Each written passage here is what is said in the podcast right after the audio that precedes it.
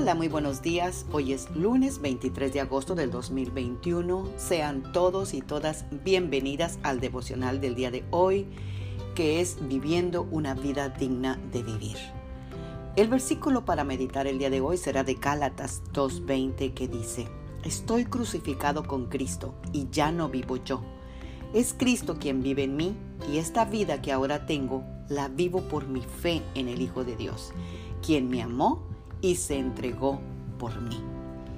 Amadas guerreras y guerreros de Dios, lo que somos en Cristo ha de estar unido con lo que somos aquí en el mundo. Las enseñanzas siempre se han de traducir en responsabilidad. Nuestra creencia ha de ser visible en nuestra conducta. Y hay dos peligros que siempre hemos de tratar de evitar. El aprender la palabra por aprenderla sin tener la responsabilidad de vivirla. Esto nos va a llevar al intelecto y al legalismo. Y la primera señal de una persona que ha sido salvada es que su vida es diferente de como era antes.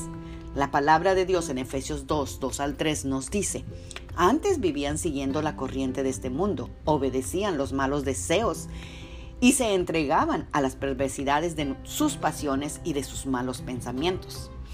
Por eso, Efesios 4, 17 al 19 dice, les digo e insisto de parte del Señor que ya no vivan como los infieles, ciegos y confundidos.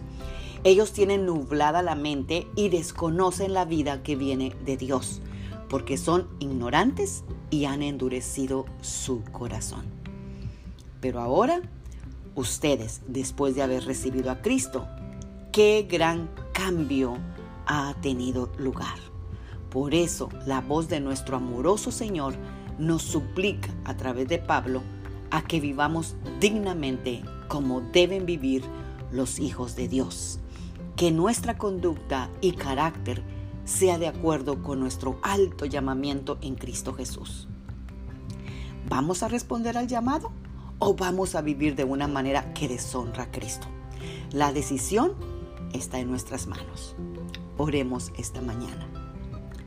Padre, en el nombre de Jesús, te damos gracias, Señor, por esta nueva semana que tú nos das, esta nueva oportunidad de poder, Señor, hacer ajustes en nuestras vidas, Señor.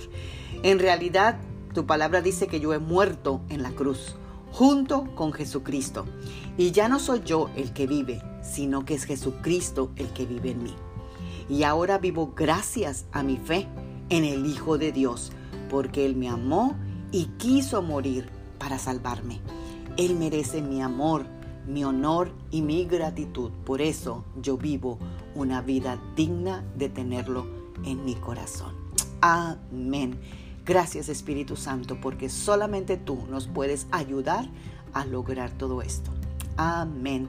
Tengan un bendecido lunes, un bendecido comienzo de semana y que sea bendecida.